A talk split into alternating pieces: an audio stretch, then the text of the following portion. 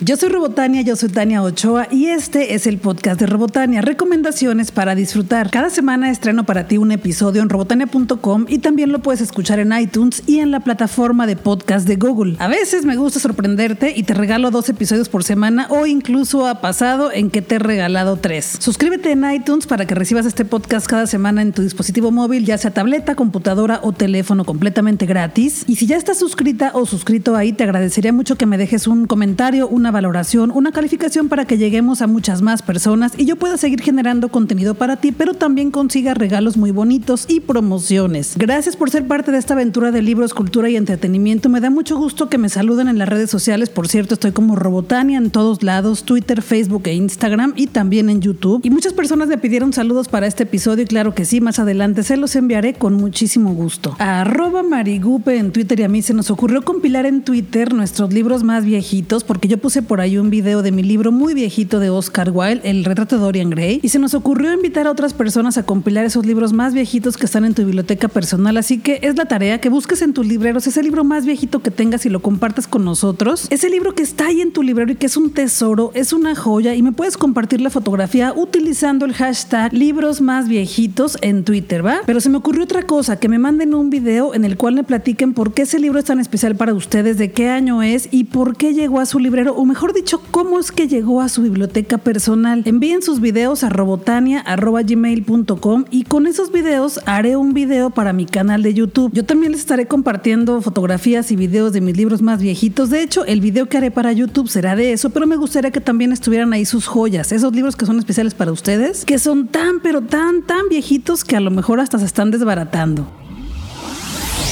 En el Festival Internacional de Cine de Guadalajara de este año se inauguró la Cineteca FIC de la Universidad de Guadalajara con la visita de Guillermo del Toro y este mes todas las proyecciones serán gratis, puedes entrar sin pagar ni siquiera un peso. Te platicaré de algunas de las películas que se estarán proyectando en la Cineteca FIC durante el mes de julio, pero te recomiendo que vayas al Facebook del FIC para que consultes la cartelera completa porque son muchas. En Facebook los encuentras como FIC Festival Internacional de Cine de Guadalajara y ahí está la cartelera completa. El viernes 13 de julio a las 6.30 de la tarde se proyectará Una mujer fantástica del director Sebastián Lelio, una película que tengo muchísimas ganas de ver desde que se estrenó en ese festival, pero no pude, y es una película chilena protagonizada por la actriz transgénero Daniela Vega y fue seleccionada para competir por el Oso de Oro en el Festival Internacional de Cine de Berlín y fue la ganadora en la categoría Mejor Película de Habla No Inglesa en los premios Oscar. No te puedo dar una sinopsis de esta película, no te puedo decir ni poquito de qué trata porque no he leído mucho, quiero que sea sorpresa también para mí, pero sé que es una película que vale mucho que la veamos en el cine. Y también el viernes 13 de julio se proyectará la película Las hijas de Abril, la ganadora del Ariel, dirigida por Michelle Franco. El sábado 14 de julio se proyectará la película Vuelven de la directora mexicana Isa López, una película de terror que mezcla la fantasía con el terror de las personas desaparecidas por el narco en México. Esta película la pude ver en premiere, es una película súper buena, de verdad, si no has podido verla tienes que hacerlo porque tampoco se puede conseguir todavía, se llama Vuelven y es una película que nos cuenta una historia muy cruel, muy realista, pero que te puedes quedar con cualquier versión, con la versión de fantasía o con la versión real. Tú decides al final. El sábado 21 de julio se proyectarán dos películas que son súper buenas. La primera, a las 4 de la tarde, se llama La región salvaje, del director Amad Escalante. Una película que también la pude ver en premiere en Guadalajara y es una película muy extraña, pero muy bella, como diría mi amiga Pati Chapoy. No, no es mi amiga, pero así dijo y suena chido, como lo dijo. Es una película que mezcla la ciencia ficción también con el misterio y el suspenso y el terror humano. No te voy a hacer revelaciones de la historia, pero en una población pequeña hay un ser extraño que seduce a las mujeres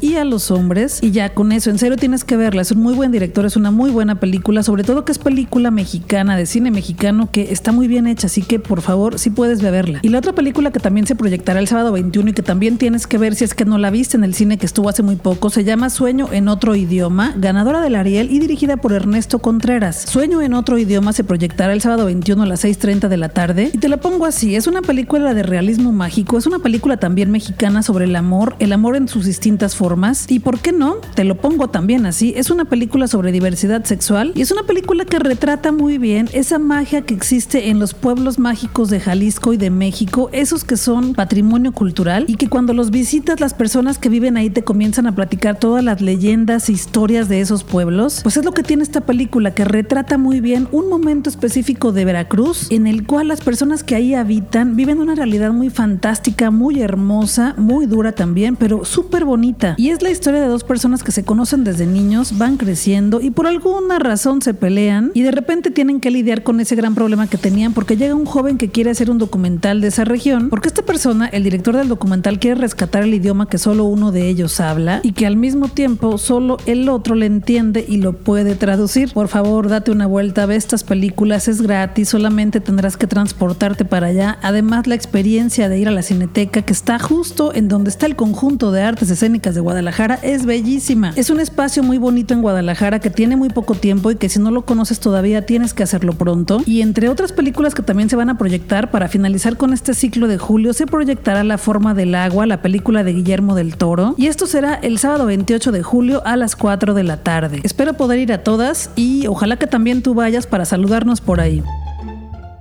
La semana pasada te estuve regalando boletos para el teatro y tuve la fortuna de asistir al estreno de la obra de teatro que se llama Freak Show, porque Cultura UDG me invitó al estreno y también pude regalar boletos para ustedes. Ahí les puse una dinámica en Facebook, otra razón para que me sigan en redes sociales. Y gran sorpresa, Freak Show es un gran montaje en escena, es una obra que tienen que ir a ver pronto. ¿Y de qué trata? Básicamente yo la resumo como que es una historia de amor freak. Sin hacerte ninguna revelación, es un circo en el cual un personaje hipnotiza a sus víctimas para lograr lo que quiere con ellas y suena muy rudo y muy cruel, pero dentro de todo esto hay mucha belleza y una gran historia de amor. Y además de que es una historia rara pero muy hermosa, otra vez citando a mi amiga Patti Chapoy, no, no es mi amiga, no se crean nomás por decirlo. Bueno, sí es una historia rara, el nombre lo dice, se llama Freak Show, pero también es una historia de muchísima comedia. Te lo vas a pasar bien, vas a ver una historia de calidad, te vas a reír y además no dura mucho, dura como una hora y media o una hora veinte minutos. Freak Show se presenta en el Teatro Vivian Blumenthal los sábados a las 8 de la noche y los domingos a las 6 de la tarde. Este teatro se encuentra en la calle Tomás B. Gómez 125 en la colonia Ladrón de Guevara en Guadalajara, Jalisco, México y tiene estacionamientos si es que vas en carro, también hay lugares afuera o también puedes llegar en mi bici. Hay muchas estaciones de mi bici, la bicicleta pública de Guadalajara, a los alrededores de este teatro. Los boletos cuestan 130 pesos general y también hay promociones y descuentos. Pregunta por ellos porque así te costarán 110 pesos y los puedes conseguir en las taquillas del teatro o en Ticketmaster. Freak Show se presentará hasta el 22 de julio y la sorpresa que tengo para ti es que estoy regalando boletos en mis redes sociales, así que córrele a Twitter y a Facebook para que veas qué tienes que hacer para ganar un pase doble para esta obra de teatro y que la disfrutes y la pases súper bien. Conseguí esto porque ustedes me apoyan mucho en redes sociales y en mis proyectos, pero también porque quiero que disfruten de esta obra porque en serio está súper buena.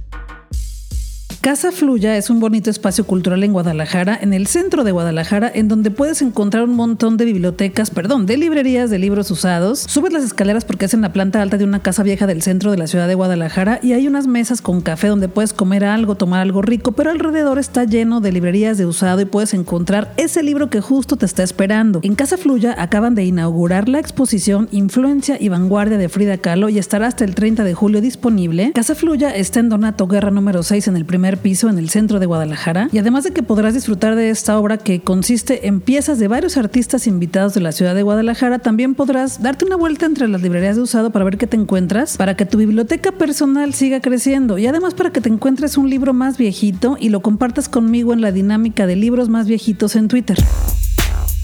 Sony Pictures me invitó a la función de prensa de la película Hotel Transilvania 3, la tercera parte de esta trilogía de risas. En Hotel Transilvania 3, los monstruos deciden pasar unas vacaciones en un crucero. Esta película es una bomba de adrenalina, es una exageración gigantesca llena de bromas y payasadas para niñas y niños pequeños. Creo que la mejor prueba de que una película de comedia y entretenimiento para niños funciona es tener una sala llena de carcajadas y esta película lo logró. La historia es lo que menos importa en esta película, es una compilación de pequeños sketches de comedia y me atrevería a decir que es comedia musical. Hay muchísima música en esta película. Si tienes ganas de desconectarte un rato de los problemas de todos los días, ve a ver esta película al cine. Es familiar, ve con todos tus pequeñitos y con todas tus pequeñitas, los sobrinitos, los vecinitos, los amiguitos, los hijos o las hijas, porque de ver que la van a pasar tan bien ellos, tú también te la vas a pasar bien. Suelo calificar las películas del 1 al 5 con tuercas de Robotania y a esta película le doy tres tuercas de Robotania porque cumple su objetivo. Es divertida, pero tampoco es que sea la gran película, pero está bien, te vas a divertir. Yo me divertí mucho. Si ya fuiste a verla, cuéntame qué te pareció. Twitter, Facebook o Instagram, estoy como Robotania.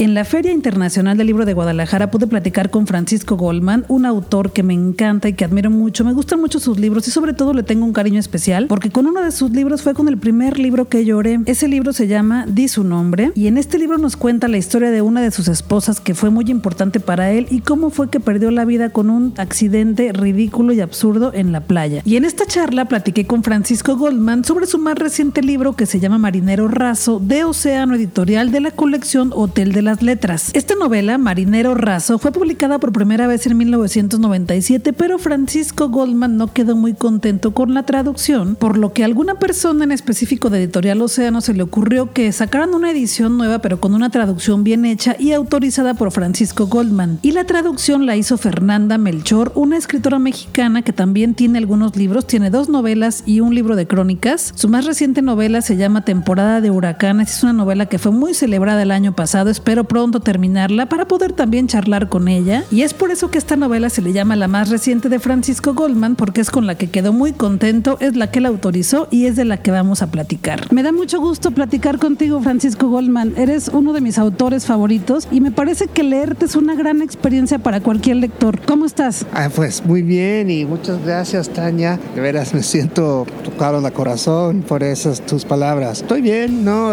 Recuperando de una cirugía de rodilla que va bastante lento y un poco frustrante, pero estoy a punto de terminar otra novela en semanas. Yo creo que cuatro años trabajándolo, so ya estoy al final, final, que siempre es una, un tiempo emocionante, ¿no? Este, por ejemplo, hoy desperté a las seis de la mañana a trabajarlo un rato antes de venir aquí, porque no lo puedo soltar.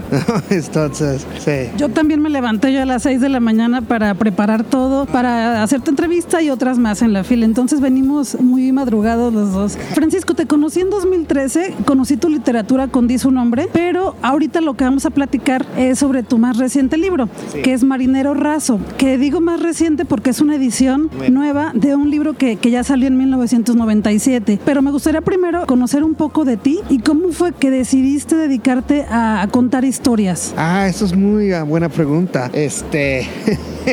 eso no sé, eso me viene a mi mente lo que dijo mi profesor de universidad, uh, que es el gran, uh, famosísimo autor Richard Ford, que era mi profesor en la Universidad de Michigan. Y yo lo vi cuando él vino a Oaxaca hace dos años a presentar el premio Aura. Él me confesó que de todos los estudiantes que él había tenido, él siempre sabía que yo iba a ser el que iba a ser escritor, porque yo era el único, según él, que él no podía imaginar siendo otra cosa, que no, you know, si yo hubiera intentado hacer otra cosa, hubiera fracasado, que es la única cosa que yo podía hacer. Ah, yo creo que de cierta manera siempre ha sido así. Yo fui mal estudiante, por ejemplo, pero si tú ves mis, mis notas de you know, cuarto grado y cosas así, ves como malas notas, pero siempre escriben los profesores, las maestras. Tiene un gran talento para contar historias, ¿no? Y yo creo que eso es un poco, no sé you know, de dónde nace eso, quizás por la manera de que yo crecí, de, you know, uh, mi mamá es de Guatemala, mi papá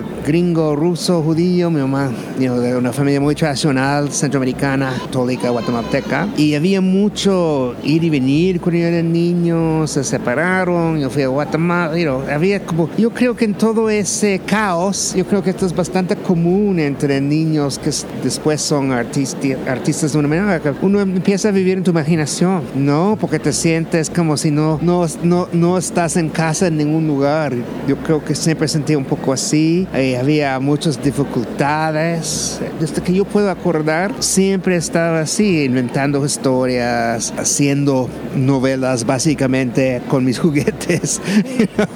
este, y viviendo en ese mundo, y sin duda. Y yo siento que siempre he sido escritor. Es muy extraño eso. Pero si hubo algún momento en el que dijeras, ya descubrí que es una profesión, puedo vivir de esto, quiero dedicarme a esto, porque desde niños en nuestra cabeza, como bien lo dijiste, al jugar todo el tiempo estamos haciendo historias y de ahí han surgido películas como Toy Story y otras películas, ¿no? Pero hay un momento en el que tú hayas dicho, ah, con esto puedo vivir, pagar renta, comer. Pues mm, no precisamente eso. Eso, claro, cuando you know, uno va a la universidad y tú nunca piensas que tú puedes terminar haciendo esto de carrera. No lo crees porque eres muy joven y piensas, seguro hay mucha gente que tiene más talento que yo, yo no soy tan inteligente, seguro hay gente mucho más inteligente que yo, etcétera tú, te dices esas cosas a ti mismo. Y again, a volver a Richard Ford, quien era mi profesor de universidad, haciendo la, pues, el BA, lo que, que ustedes llaman, ¿qué es? La licenciatura, no. La, la licenciatura. Licenciatura, sí. Entonces yo había pensado que debería, había decidido que iba a tratar de hacer una carrera en la diplomacia, porque eso así yo podía aprovechar de mi interés de América Latina. Yo me imaginaba trabajando en embajadas, qué sé yo, yo no sé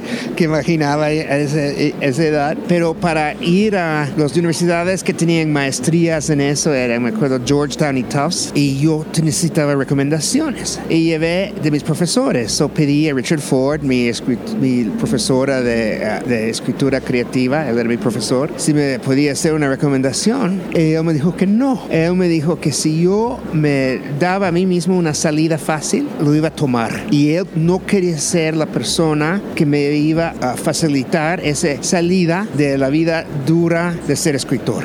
Y cuando él me dijo eso, eso fue como un empuje increíble. De inmediato yo tiré esas aplicaciones a la basura. Dije a mi madre, mi mamá quería matar a Richard Ford. Y dije, no voy a ir a la, no voy a tratar de sacar la maestría en diplomacia, voy a ser escritor, ¿no? Y bueno, gracias a Dios, obviamente fue muy, muy difícil, como siempre es, pero pasé un año muy importante de mi vida cuando yo tenía, ¿qué, qué tenía yo ahí? Como 23 o algo, viviendo en la casa de mi tío en Guatemala en 79, año de guerra en Centroamérica, año muy importante. Y por milagro, dos de los cuentos que yo escribí ahí en la casa de mi tío, una revista neoyorquina los publicó, me pagaron dinero, me ofrecieron, y como estaba empezando la guerra de Centroamérica, me ofrecieron trabajo escribiendo sobre eso. Y ahí empezó mi vida profesional, que obviamente no te pagan muy bien de ser freelancer en Centroamérica.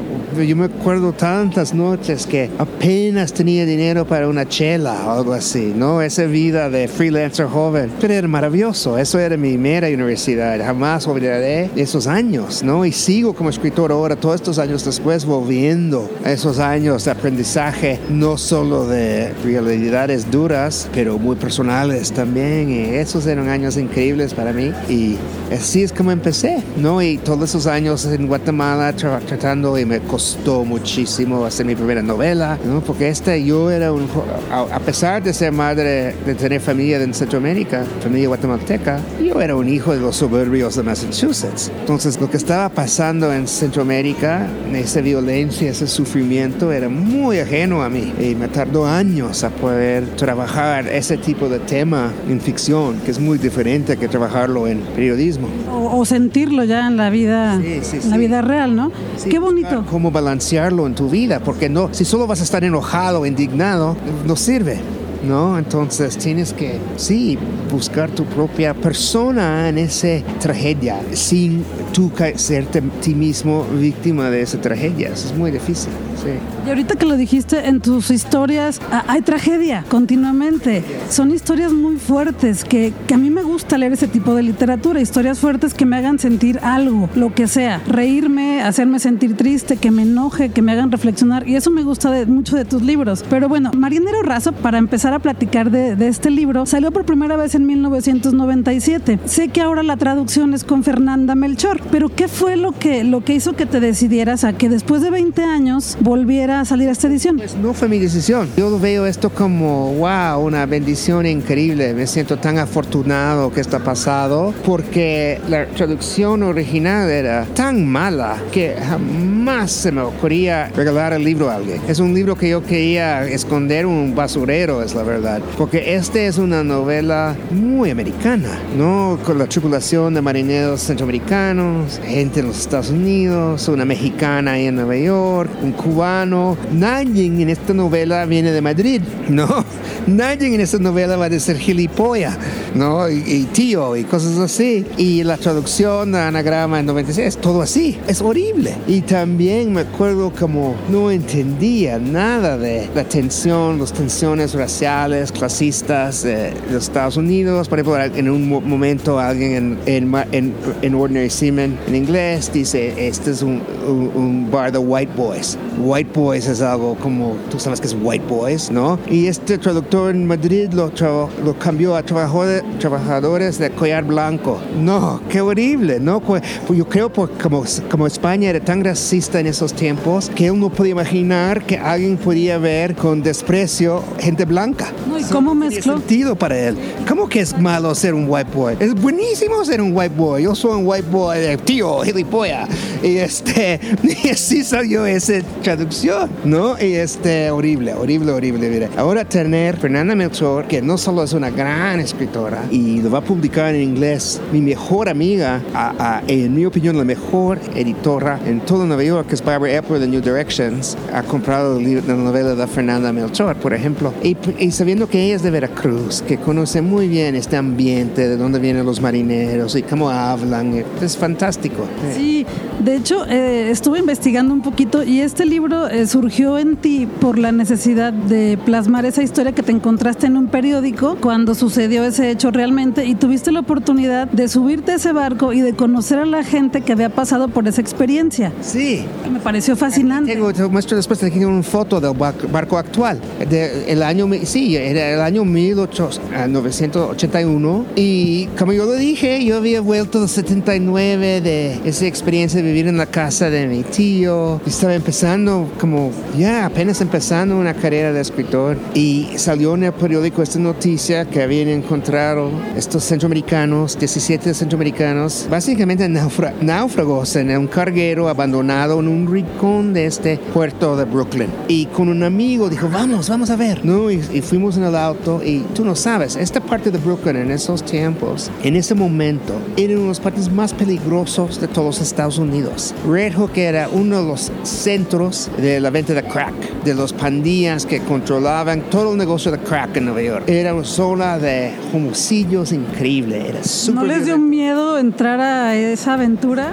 me daba miedo caminar. Yo, para conocer bien, yo, yo caminaba por ahí, pero me daba miedo. Yo esperaba, por ejemplo, hasta para que caía nieve, porque sabiendo que si caía nieve, yo podía poner mi capucha, ¿no? Y caminar entre los edificios de esas unidades habitacionales ahí, los proyectos, y que nadie me iba a reconocer. Yo tenía la cara cubierta, y, y sí, pero era súper peligroso. Y este, este mundo que era el puerto abandonado, porque en los años 30, 40, 50, qué sé yo, este ha sido el puerto más importante en los Estados Unidos. La famosa película On the Waterfront con Marlon Brando, los trabajadores de los muelles, eso es ese puerto. Pero ahora en Nueva York ese puerto estaba abandonadísimo. Todo eso se mudó a New Jersey, al puerto moderno de New Jersey, y era como, pues, increíblemente, la cosa más, una de las cosas más bellas que he visto en mi vida. Era como un este desierto de muelles colapsados, bodegas colapsados, bodegas abandonados, no era mugre por todos lados, cosas, era, ya había como un pequeño bosque creciendo entre, era increíble, y este, una desolación tan poética. Entonces me enamoré de ese paisaje y eh, yo quería situar una novela en ese paisaje. Y ahora es muy importante reconocer que ese paisaje no existe, no, ese ya fue completamente gentrificado, eso ya es muy trendy, a la moda Red Hook. No, nada de eso existe. Y, y, los proyectos, gracias a Dios, ya son lugares, you know, este, no tienen los problemas nada en comparación a lo que tenían antes. Y bueno, eso todo eso era como capturar un momento, ¿no? Que ya se iba, you know, ese, ese, ese, mundo de ese abandono y desolación y violencia iba por bueno, you know, eh, generalmente, eh, no, no, es una cosa mala que, que no duró, pero estaba a punto de irse. Y lo hiciste de una manera muy, muy bonita, porque al mismo tiempo que es una historia que te desesperanza en ciertos momentos, al final termina dándote también mucha esperanza. y creo que eso, eso me gustó mucho que lo hayas capturado ahí también. Esta novela salió hace 20 años por primera vez, o sea, la escribiste hace a lo mejor 25 años, no sé cuánto tardaste en escribirla, pero ¿qué encuentras de ti en este marinero raso que ahora después de 20 años dices, ah, mira, estaba eso ahí, no me acordaba? Pues hay muchas cosas que no me acordaba, pero escuchando gente hacerme preguntas, no me doy cuenta. Pues una cosa que estoy muy um, contento de descubrir de nuevo ahí es el personaje de Esteban no experiencia. Eh, ahí yo creo que logré captar lo que yo quería captar. Yo me había quedado muy impresionado por uh, uh, cómo se quedaban dañados, decepcionados, más que todo en Nicaragua, donde yo tenía mucha simpatía para esos jóvenes soldados que con todo ese idealismo de la joven revolución se iban a la guerra y la gran tragedia que vivían, porque la peor cosa que puedes hacer en la vida, yo creo, es romantizar la guerra, ¿no? Y era imposible no hacerlo en esa época porque el gobierno siempre estaba romantizando la guerra ¿no? A motivar gente a defender la revolución. Y yo entiendo que tenían que hacer eso y todo eso, pero nadie sale bien de la guerra. No, imposible. Y yo, y yo había pasado bastante tiempo con muchos de esos jóvenes y yo quería pues meditar sobre esa condición y crear un personaje que llevaba eso adentro. Y ahora que pues obviamente la guerra sigue siendo un tema muy importante en el mundo y, es muy importante nunca olvidar los costos de eso. Uh, este cosa que todavía es gran parte de mí que tenían, you know, este, como tú dijiste, las tragedias, ¿no? Este, experiencia de que la vida te da un golpe muy duro, que en la situación de la novela es que pues encontrarte básicamente esclavizado y abandonado, ¿no? En una horrible situación, y cómo lo vas a enfrentar, cómo lo vives, cómo vas a salir.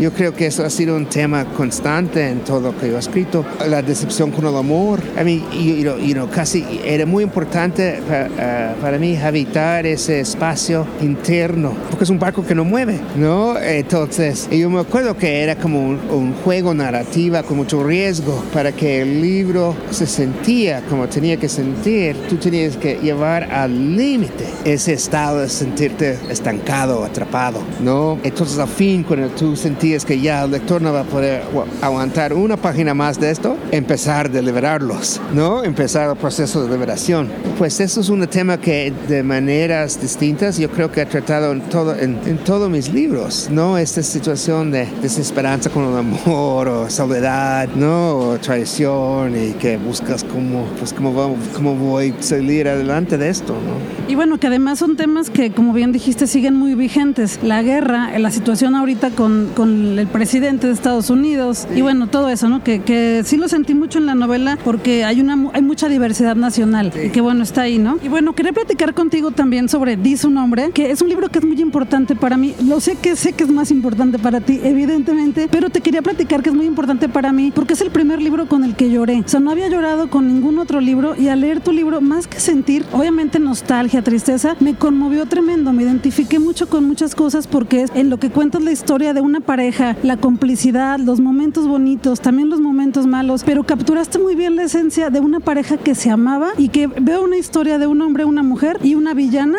que es una ola. Entonces, cuéntame un poquito de cómo fue para ti esta novela, para que otros también se animen a leerla. Oh, pues tú sabes, es que qué bueno que lloraste, porque es la historia más triste que he escuchado en mi vida. Pero si lloraste es porque sí logré hacerte enamorarse, al menos ahora, ¿no? Y este, porque eso es, si tú te enamoras de ahora, vas a llorar. Si la queda indiferente, no vas a llorar, ¿me entiendes? Y para mí eso fue, pues, no el desafío de... A mí nunca se me ocurrió que algún lector podría no estar enamorado de Aura. Me pareció tan obvio y yo nunca lo entendí el riesgo. Me acuerdo mi traductor francés un día me dijo, pues fue muy riesgoso este libro. Yo dije, ¿por qué? Dije, pues ¿qué hubieras hecho si los lectores hubieran dicho, pues esa niña es básicamente aburrida o qué histérica o qué neurótica, ¿no? O algo así, hubiera sido horrible. Y yo pensé, claro, hubiera sido horrible, ¿no? Pero como yo nunca dudé de que era una persona maravillosa y complicada, yo nunca intenté cambiar nada de ella. Yo la describí exactamente como era. Y eso es lo que yo quería hacer, porque yo escribí este, esta novela, lo empecé en el peor abismo de la pérdida. Y la novela era una manera de mantener a ella conmigo. Era, era lo opuesto de soltar, ¿no? Era, yo quiero que cualquier terapeuta dirá, no, no, no hagas eso. No, era como mantenerla aquí conmigo todos los días en palabras. Y eso es ella. ¿Todavía eres profesor? Profesor o fuiste profesor? Yo, he sido profesor desde, sí, ya por cuántos años, como no, 15 años. Sí, yo antes vivía de periodismo y novelas, ahora más novelas y um, ser profesor, pero solo un semestre al año. ha tenido mucha suerte de que me dieron un puesto maravilloso, que solo tengo que estar ahí en, el semestre de primavera, que son tres meses y una semana. ¿Hay alguna experiencia que rescates de la enseñanza? O sea, así como a ti me contaste al principio que un profesor fue el que te dijo, tú solo eres bueno para esto y vas a ser grande en esto. Ahora, tú que estás del otro lado, que eres el profesor que está formando a esos jóvenes, ¿alguna experiencia que, que me pudieras compartir que hayas tenido con, con, tus alumnos que sea similar o que hayas tú detectado algo así? unos eh, alumnos extraordinarios y yo creo que te da mucho, um, te sientes muy bien cuando tú sientes que tú has jugado un, un papel importante en darles la confianza, arriesgarse de esta manera. No, más que todo una chava que, wow, era una mujer tan bella, tan dañada, había físicamente extraordinariamente bella, pero había estado en un horrible accidente de tráfico cuando tenía cinco. So, desde cinco años había estado en silla de ruedas, muy amargada por eso. Había parte de ella muy amargada, murió su madre, era el accidente. Su papá era adicto de heroína. A pesar de estar en una silla de ruedas, ella estaba, ella me dijo, yo tenía que ser madre de mi papá. Hasta que al fin el Estado, alguien quitó a papá de ahí y fue a vivir con su abuela, imagínate. ¿no? Y ahí estaba el esfuerzo que ella tenía problemas con alcohol y se deprimía mucho y tenía un talento increíble. Empezó conmigo a escribir una memoria de su vida. Y yo vi qué talento tiene esta niña. Es un talento extraordinario. Esto va a ser un clásico. Y yo le di mucha, mucha, mucha. Yo elogié mucho, trabajé mucho con ella. Y ahora logró entrar al programa de escritura de Columbia University con becas y todo. Y yo sentí que pues salvamos su vida a esa niña. ¿No? Porque ella estaba en una cosa muy autodestructiva y yo sé que ahora está brillando, ¿no? Eso me daba mucho, eso me hacía sentir muy bien, ¿no? Pues es una experiencia súper bonita. Pues muchas gracias por compartirme tantas cosas con todos tus libros y con esta charla. Y bueno, espero que platiquemos pronto un poco más sobre tus libros y sobre tus experiencias y todo lo que sigue, porque ya estaremos esperando tu nuevo libro también. Pues será un, gusto, ha sido un placer platicar contigo, Tania, y me encantaría platicar más, claro que sí. Claro que sí, sí lo haremos. Pues muchas gracias. Ok, gracias, chao. Como cada semana fui de paseo por las librerías y me encontré tres cosas maravillosas de las cuales te quiero platicar. Y algo que me gusta mucho es que luego me digan, Tania, ya encontré ese libro del que platicaste en el podcast y que me pongan la foto en Twitter y que me digan, ya tengo el mío. Eso está fabuloso. Y me encanta enterarme de que también a ustedes les gustó tanto que fueron por su ejemplar. Así que compártanme sus fotos cuando compren alguno de los libros que les platico aquí. El primer libro que me encontré se llama El libro secreto de Frida Kahlo con un prólogo de Laura Esquivel, la autora de Como agua para chocolate de Océano Editorial. Este libro ya había salido antes, pero esta es la edición definitiva. Y está súper bonita la historia y te va. Cuenta la leyenda que la libreta fue encontrada entre los objetos del Museo de la Casa Azul en Coyoacán. Se convirtió en un valioso hallazgo que se exhibiría por primera vez en el Palacio de Bellas Artes de la Ciudad de México en una monumental exposición dedicada a Frida Kahlo con motivo del aniversario de su natalicio. Misteriosamente, el día de la inauguración, la libreta desapareció. El libro de hierba santa, como Frida la llamaba, contenía entre otras cosas, las recetas de cocina de los platillos que preparaba cada 2 de noviembre para su ofrenda de altar de muertos, como una promesa por haber salido viva de la poliomielitis que padeció de pequeña. Esta libreta era muy especial para Frida porque fue el regalo que Tina, su mejor amiga, le dio meses antes de que se casara con Diego Rivera. En cada hoja de esta libreta se podían encontrar pedazos de su interesante y dolorosa y excéntrica vida plasmados entre ingredientes y sazones mexicanos. Como puedes ver, esta libreta era una pieza de colección. Entonces, el libro secreto de Frida Kahlo es un maravilloso relato novelado de la vida pública y privada de la pintora con hermosos tintes de ficción y deliciosas recetas de comida mexicana intercaladas entre sus páginas. El autor F.G. Heilgenberg se inspiró en esta historia para hacer esta novela. Esta novela ha sido publicada en 21 países y traducida a 17 idiomas. Fue ganadora del premio Gorman 2013 en Francia y finalista de los International Latino Book Awards en 2013. Esta es la edición definitiva, así que tenemos tenemos que conseguirla. Bueno, es que a mí me encanta el personaje de Frida Kahlo, soy muy seguidora de su historia, de sus pinturas, de su modo de vida, de su feminismo también, y es por eso que me dio mucha emoción encontrarla como una edición definitiva, porque además, aunque no lo crean, he leído muchísimo sobre Frida Kahlo, pero esta novela no la he leído, así que pronto lo haré para compartir con ustedes mi opinión. El segundo libro que me encontré esta semana durante mi paseo por las librerías se llama Los Increíbles 2, Increíble desde siempre, una precuela de Elastic Girl. Este libro es de editorial Planeta Niños y lo vas a encontrar en la sección de niños en las librerías y me encantó porque con esta novela nos prometen que conoceremos los inicios de Elastic Girl. En este libro nos cuentan cómo descubrió sus poderes y cuáles fueron sus primeras aventuras. No sé si te pasó igual, pero yo en cuanto lo vi, en serio me dieron muchísimas ganas de leerlo y pues pronto lo haré también. Y el tercer libro que me encontré se llama Matar un reino de Alexandra Cristo y es editorial Océano de la colección Gran Travesía. Y lo que más llamó mi atención en cuanto vi este libro es que dice una frase de la autora, esto, si te gusta la sirenita de Disney, espero no destruir tus recuerdos sobre ella. Esa frase me retó, es para mí un reto leerla y es que soy fan de la sirenita. Desde Disney tengo el juego de Nintendo NES, el juego de Genesis, la película en VHS, la película en DVD, la película en Blu-ray. Bueno, tengo todo, me encanta la sirenita. Entonces quiero leerlo para ver si destruye mis recuerdos o no. Bueno, eso por un lado, pero también porque nos cuenta una historia de la sirenita distinta a la que hemos estado viendo en diferentes propuestas literarias. Porque, por ejemplo, está la leyenda clásica de Ondina, que es la leyenda de esta sirena, en donde no termina igual de feliz que en la sirenita de Disney. También tenemos el clásico de Hans Christian Andersen, en la cual casi todas están inspiradas. Y por supuesto que quiero leer esta porque está inspirada en el clásico de Hans Christian Andersen. Y este libro nos narra la historia de la princesa Lira, una sirena asesina con gusto especial por la sangre real. Esta sirena tiene una colección de 17 corazones de príncipes y es la sirena más letal de todo el océano. Suena como una historia cruel y ya la quiero leer. No investigué mucho más de este libro, no quise leer más de lo que viene atrás porque con eso fue suficiente para que me dieran ganas de leerla. Y bueno, si también tú la quieres leer, cuéntamelo en Twitter, Facebook o Instagram y podemos empezarla a leerla juntos o juntas para poder platicar después sobre ella. Es algo de lo que traigo ganas y tengo que hacerlo ya. ¿Por qué no hacemos un club de lectura donde compartamos todo lo que estamos leyendo? Ya lo hacemos en redes sociales, ¿por qué no hacerlo en persona? ¿Les encantaría o no? Yo creo que sí está chida la idea, ¿no?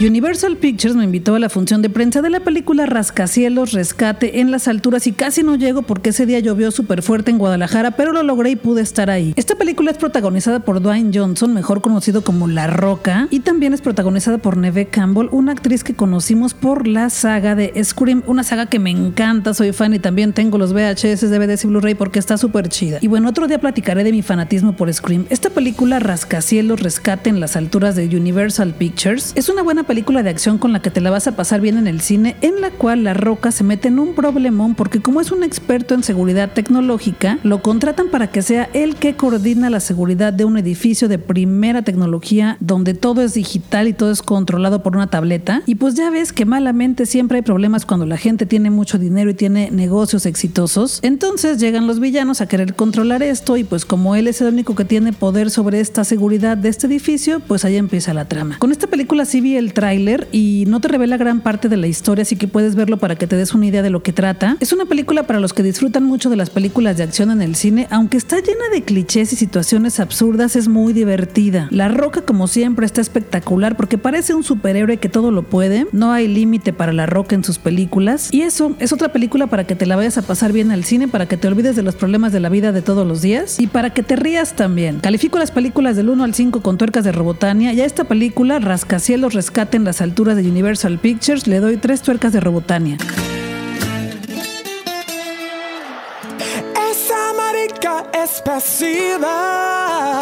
Viene una noche muy divertida en Guadalajara, se llama A Summer Night with Willam. Ya te he platicado mucho de este evento porque incluso te regalé boletos en mi Facebook. Es un evento donde viene una chica de la serie, el reality show RuPaul's Drag Race. Es el reality del que te he platicado mucho en donde algunos hombres se transforman en mujeres para competir y ser la reina drag de ese año a través de bastantes retos y alguna que otra prueba de maquillaje, vestuario y chantey. A Summer Night with Willam es un evento producido y organizado por Meow Events y es un evento en el que estarán cuatro drags, Betty Escorpio de Tijuana, Bárbara Durango y Cordelia Durango de la Ciudad de México, quienes participaron en el reality show de YouTube que se llama La Más Draga y por supuesto que el nombre del evento trae su nombre, también estará Willam de la cuarta temporada de RuPaul's Drag Race. Esto será el sábado 14 de julio a partir de las 10 de la noche en Estudio X Show Center que se encuentra en López Cotilla a media cuadra de Centro Magno en la ciudad de Guadalajara, Jalisco, México. Para conseguir tu boleto, si es que todavía no lo tienes, tienes que llamar al teléfono 33 12 73 29